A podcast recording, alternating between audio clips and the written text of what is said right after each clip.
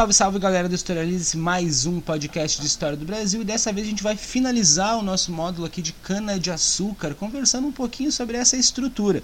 Esse podcast está um pouquinho atrasado, peço desculpas por isso, mas não vai mais acontecer. Aproveita que está por aqui já dá uma ouvida no Papos Populares, que é o nosso podcast de entrevistas com pessoas aqui de Alvorada e do mundo que de alguma forma contribuem com a sua realidade.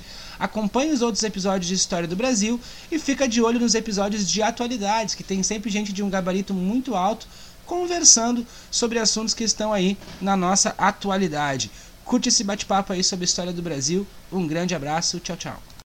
E a gente vai conversar um pouquinho sobre o ciclo do açúcar. Eu sei que a gente já conversou meio de leve ali sobre esse assunto, mas hoje a gente vai dar uma olhada um pouquinho mais a fundo. Pelo menos nesse podcast, uma pequena introdução para a gente poder avançar com mais calma no nosso encontro de segunda-feira, às 7h50 da manhã, abrindo a segunda-feira aí com ciências humanas. O que a gente vai discutir hoje? Certo? A gente vai dar uma olhada no conceito ali da empresa colonial, dessa solução açucareira que a gente pode entender como sendo um, um, uma transição, vamos dizer assim, daquele momento do, do extrativismo do pau-brasil com relação a uma atividade mais estável. Agora é a hora que a gente começa a juntar as peças que a gente vem construindo, né? Toda aquela questão da estrutura de governo que vai surgir ali a partir do fracasso das capitanias hereditárias e da instituição do governo geral, a chegada dos jesuítas, a presença dos jesuítas junto com os indígenas, ali com os povos originários, no que diz respeito à catequização e a, e a toda aquela questão da, da violência cultural que os povos originários vão sofrer ao mesmo tempo, tu começa a ter por parte dos colonizadores, dos invasores portugueses, uma preocupação em estabelecer uma atividade econômica que gerasse lucro para Portugal. E nesse sentido tu começa a ver a construção ali de uma, de uma nova modalidade econômica que vai ser o, a produção de cana de açúcar todo o contexto aí que exige né, a, todo um contexto tecnológico que vai acabar envolvendo a produção de cana de açúcar e principalmente aí a gente vai dar uma olhada nas primeiras estruturas sociais, certo? Uh, a primeira coisa que a gente tem que pensar talvez seja uma frase né, do, do Michael Crichton. E o Michael Crichton ele vai dizer que se você não conhece a história, você não sabe de nada. E aí, nada é uma palavra muito forte, né? E eu não estou querendo aqui dizer que que, que outras formas de conhecimento não são válidas, mas de novo sempre naquela marreta, né, que a gente tem do óbvio, muito da nossa organização social no Brasil hoje, 2021, a gente ainda tem muitos traços que são um reflexo desse período que a gente está estudando agora, que é ali finalzinho dos anos 1500, início dos 1600 né, que é a nossa primeira fase de organização social. Quando a gente fala de ciclo do açúcar ou de, de contexto açucareiro, a gente está falando de uma estrutura social que era inexistente no Brasil e que ela vai se pautar em cima de elementos que naquele contexto são muito importantes, mas que vão permanecer durante muito tempo, como por exemplo a escravidão. Né? A gente pode dizer que o Brasil, a nossa base de estrutura social no Brasil, ela é fundada em cima de pilares pautados na desigualdade, né? pautados na exploração pautados muitas vezes na morte e a gente acaba romantizando isso, né? Agora eu tô gravando isso na quinta, na sexta-feira, dia 23 de abril, dia 21 de abril, dia 21 de abril agora se comemora a chegada dos portugueses, né? E, e a gente sabe que não foi essa visão romântica que a gente tem, a gente está construindo isso dentro das nossas aulas de ciências humanas, né? É, um, é uma criticidade muito grande, acho que é até uma quase que uma contradição, né? No dia 19 a gente tem o dia da resistência indígena e no dia 21 o descobrimento, entre aspas, gigantescas do Brasil. Né? E a gente sabe que uma data vai influenciar diretamente na outra. Mas quando eu falo que quando o, Michael aqui ele diz que se você não conhece a história, você não conhece nada, a gente está falando muito mais de uma perspectiva de ter uma noção desse reflexo né, que o nosso passado tem e que o nosso passado acaba nos influenciando de alguma forma. É muito mais essa perspectiva de, de tentar entender como que esse passado influencia o comportamento que a gente tem dentro dentro de uma organização social de agora. Né? A gente poder conversar sobre a questão de, de racismo estrutural, a gente falar sobre desigualdade social, desigualdade econômica, sobre as divisões dos espaços urbanos entre centro e periferia. Né? Percebam que todos esses elementos eles têm uma fundamentação, uma base, uma estrutura que é histórica. Então, a partir do momento que a gente olha para o passado, para as nossas origens, para as nossas raízes, buscando essa compreensão, direcionando um pouco o nosso olhar, a gente começa a entender a nossa história e a partir do momento que a gente compreende essa história, tu começa a compreender melhor a tua realidade, certo? Dito isso, vamos avançar um pouquinho na nossa discussão e a gente começa a falar uh, da empresa colonial. Quando a gente fala de empresa, tá, gente, é uma estrutura econômica. A gente já conversou sobre o conceito de economia em outros momentos, que é justamente aquela ideia ali de de render lucros para Portugal. Né? A atividade econômica na colônia ela tem o objetivo primário de gerar lucro para a metrópole, para Portugal.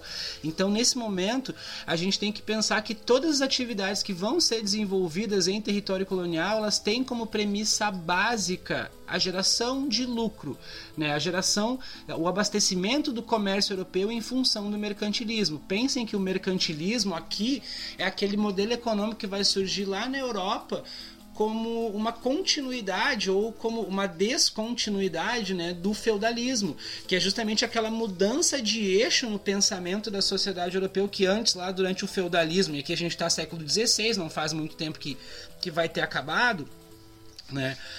Uh, o poder das pessoas, o poder dos grupos sociais, a influência era medida pela terra. Né? E a partir do mercantilismo, tu tem uma mudança nesse eixo, né? justamente para a questão para a questão do comércio, para a questão da aquisição de ouro, né? Tu tem ali, em função do renascimento comercial, o surgimento e a ascensão da burguesia, a partir daí os estados absolutistas, e isso vai acabar gerando uma mudança no pensamento. Percebam que essa mudança de pensamento que acontece lá na Europa vai estourar aqui no Brasil com o processo de colonização. Então, essa ideia de gerar lucro, de garantir lucro, é um reflexo do desdobramento das sociedades europeias que começam a se expandir, né? Buscando novos mercados, buscando novas fontes de matérias-primas e isso acaba nos impactando até aqui. Além disso, né, existe aí toda uma lógica de garantir novos territórios, de garantir a posse de novos territórios e nesse sentido o processo de expansão marítimo, o processo de expansão territorial que acaba se manifestando também no processo de colonização. Muito mais do que isso, a gente tem que lembrar que começa a surgir o interesse desses portugueses em permanecer em território brasileiro, justamente porque aquela experiência que a gente teve com o pau-brasil, ela não se mostrou sustentável, ela não se mostrou fixa, justamente porque ela não vai permitir que, que as pessoas ocupassem o território, justamente porque era uma atividade predatória, extrativista, né? Mas principalmente porque ela não ela não era sustentável, né? O pau-brasil, como a gente já conversou em outros encontros, ele é uma árvore que demora muito para ficar madura, para ser para crescer a ponto de ser cortada e gerar lucro. Então, o pau-brasil vai ser uma atividade que vai durar os primeiros 30, 40 anos ali no máximo. E depois ela não oferece mais uma, uma, uma quantidade de lucro. Ela vai render muito lucro para Portugal? Vai. Mas vai acabar colocando, vamos dizer assim, uma necessidade de uma nova atividade. E é nesse contexto que a gente fala de empresa colonial, né, que é justamente aquela lógica de gerar lucro para Portugal, de extrair daqui do território colonial matérias-primas, produtos que possam ser comercializados dentro da Europa quando a gente começa a pensar no açúcar, né, e de novo, aqui a gente começa sempre com, com, a, com um olhar naquela lógica de garantia de lucro. O açúcar era muito valorizado no mercado europeu e principalmente esse motivo é o que vai despertar esse interesse econômico. De novo, eh, vale salientar que o cultivo de cana-de-açúcar ele não era uma novidade para os portugueses, eles já realizavam esse cultivo de cana-de-açúcar nas ilhas atlânticas, nos Açores, nas ilhas no, no no, na Ilha da Madeira. Né, bem como empregavam a mão de obra escrava africana nesse contexto. Né?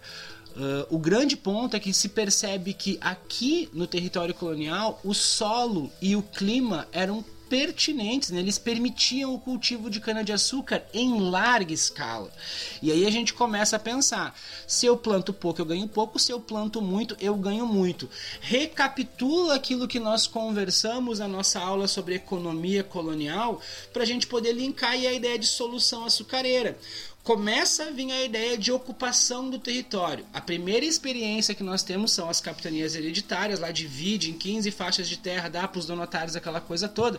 Mas o que, que vai ser desenvolvido dentro dessas capitanias hereditárias? É justamente o cultivo de cana-de-açúcar.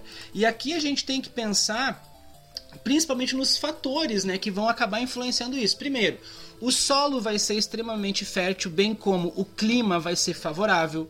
Existe um mercado consumidor, lembrem daquela lógica lá do exclusivo colonial, né? Tudo que vai ser produzido no território colonial tem uma garantia de compra.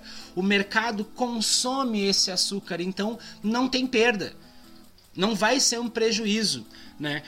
Portugal já tem a experiência no plantio e na, na, na, manufatura do açúcar, e aqui a gente já vai entrar nesse mérito porque é um, é um pouquinho mais complexo, e principalmente existe o investimento, né? existe esse, esse, essa parceria comercial, principalmente ali com o pessoal de Flandres, né? dos Países Baixos, ou hoje conhecido como Holanda, existe esse investimento. Né, esse investimento da, da própria coroa portuguesa para que essa produção aconteça. Então, não é do dia para a noite que diz: "Ah, vamos plantar açúcar, vamos". Não, existe todo um processo que vai acabar culminando na escolha do açúcar como sendo, né, uma das principais atividades desenvolvidas. Eles poderiam ter feito outra coisa, né? Lembrem que o objetivo principal deles era encontrar ouro, era encontrar metais preciosos, assim como os espanhóis conseguiram fazer ali na, na América Caribenha, né, no, na América Central, na região do, do Caribe mas não foi o que aconteceu aqui no Brasil. Mas ainda assim existia essa esperança de encontrar ouro, que vai acabar se concretizando um pouco mais para frente, mas havia a necessidade de gerar lucro. Lembre que essa ainda era uma das lógicas lá da, das capitanias hereditárias. A gente sabe que as capitanias hereditárias não deram certo, com exceção de duas, né, Pernambuco e São Vicente justamente em função dessa produção de açúcar, e é aqui que a gente começa a falar um pouquinho mais dessa produção açucareira. Né? Quando a gente fala da produção açucareira, a gente tem que pensar que é uma mega infraestrutura, né, pautada ali no engenho, na senzala, na casa grande. Por isso que a gente começa a falar que o contexto da cana-de-açúcar vai ser a nossa primeira estrutura social. Né? A gente vai ter uma, uma sociedade pautada ali numa aristocracia, e aí pensem que a aristocracia vem lá do grego, né? Aristói, os melhores, tu cria uma elite social pequenininha, justamente porque para te ter, para te ser um produtor, para te ser um senhor de engenho, né, para te poder produzir açúcar, tu precisa ter grana para bancar essa mega estrutura. Então, isso vai acabar se restringindo a um grupo muito pequeno da sociedade. Ao mesmo tempo, essa sociedade ela vai ser extremamente patriarcal, né? A figura masculina ali no centro de tudo. A mulher quase não tem espaço nenhum, a não ser os espaços da casa, enfim, todos os, uh, os cargos de decisão, os cargos de poder, tanto político políticos quanto econômicos, né, são desenvolvidos por figuras masculinas. É uma sociedade 100% ruralizada, né, não existe ali nenhum foco de industrialização, nenhum foco de comércio muito expressivo. A sociedade se pauta na ideia da produção de cana-de-açúcar e como a gente já conversou no nosso, nos nossos últimos encontros, né, era uma sociedade escravista. Né? Lembrando que a regra para a gente determinar se uma sociedade é ou não escravista é quando 50% da população ou mais é composta de escravos. Sobre isso nós conversamos na nossa última aula. Né? Todo esse contexto, ou pelo menos parte desse contexto, no que diz respeito à escravidão certo? Então toda a máquina açucareira ela vai ser movida por mão de obra escrava. Uh, quando a gente fala da tecnologia do engenho, a gente está falando de um capital tanto financeiro, né, a grana para fazer isso, quanto intelectual ou tecnológico, ele vai ser holandês. Né? Os, os holandeses eles já dominavam a tecnologia do moinho há muito tempo. E é justamente essa tecnologia da moagem, seja por, por força motriz de água, de vento ou mesmo animal, ela vai ser trazida para cá para poder transformar né, essa, essa cana de açúcar em melaço. Enfim, eu vou, vou ver se passo alguns vídeos ali para a gente conversar sobre isso durante a aula. Mas todo esse, esse tec, essa tecnologia ela é holandesa. Né? E aí tem um, uma premissa, né? A Holanda tá fazendo isso de boa, assim, com a coroa portuguesa? É claro que não. Né? A gente, ela vai ter uma garantia de compra desse açúcar para poder também revender na Europa. Lembrem que o açúcar ele é extremamente valorizado. Isso, inclusive, vai dar uma treta mais para frente. Talvez a gente vá conversar sobre o período da invasão holandesa no Brasil, com certeza vamos mas vai ser uma treta muito grande em função de uma briga entre Espanha e Holanda. E aí vai dar meio que uma treta sucessória lá em Portugal, quem vai acabar dominando Portugal administrativamente por um tempo é, é, a Espanha, é o período que a gente vai chamar de União das Coroas Ibéricas. E aí os holandeses vão ser expulsos, né? E aí isso vai acabar gerando uma treta. Mas enfim, a gente pode conversar sobre isso mais pra frente. Mas percebam, essa parceria entre a coroa portuguesa e os Países Baixos e a Holanda, ela vai se dar em, entre a Holanda oferecer a parceria tecnológica e a manutenção né, desses engenhos para moagem da cana de açúcar em troca, eles ganhavam o direito de comercializar o açúcar dentro do mercado europeu. É meio que uma quebra daquele exclusivo colonial, né? Eles também vão ter acesso a essa produção de açúcar. Um ponto importante que a gente tem que falar é que Portugal não dominava a técnica de refino do açúcar. Isso vai ser uma coisa desenvolvida pelos holandeses, né? O açúcar que Portugal vendia era o açúcar mascavo. Os holandeses mais para frente eles vão dominar a técnica de refino e branqueamento do açúcar, que é o açúcar mais ou menos parecido com o que a gente conhece hoje. Né, que ele é mais doce e, consequentemente, nesse período ele vai ser mais valorizado. A gente pode dizer que a cana-de-açúcar ela começa no Brasil ali no final da década de 50, quase junto com o governo geral, enquanto uma, uma estrutura econômica considerável aqui no Brasil, e ela vai ter o ápice dela né, o desenvolvimento maior ali do, dos anos 70 de 1500 até mais ou menos o, o, final do primeiro século ali de 1600 já sobre o domínio dos holandeses. Repito, a gente vai ter uma aula ou um podcast ou uma produção de material específica sobre a questão da do período de dominação holandês, tá? Não vamos se preocupar com isso nesse momento. E Espero que esse material seja de alguma utilidade para vocês. A gente vai conversar um pouco mais sobre a estrutura do moinho, a estrutura do, do, da sociedade açucareira durante o nosso encontro. Um grande abraço, fiquem bem e qualquer coisa, manda uma mensagem que a gente se ajuda. Tchau, tchau.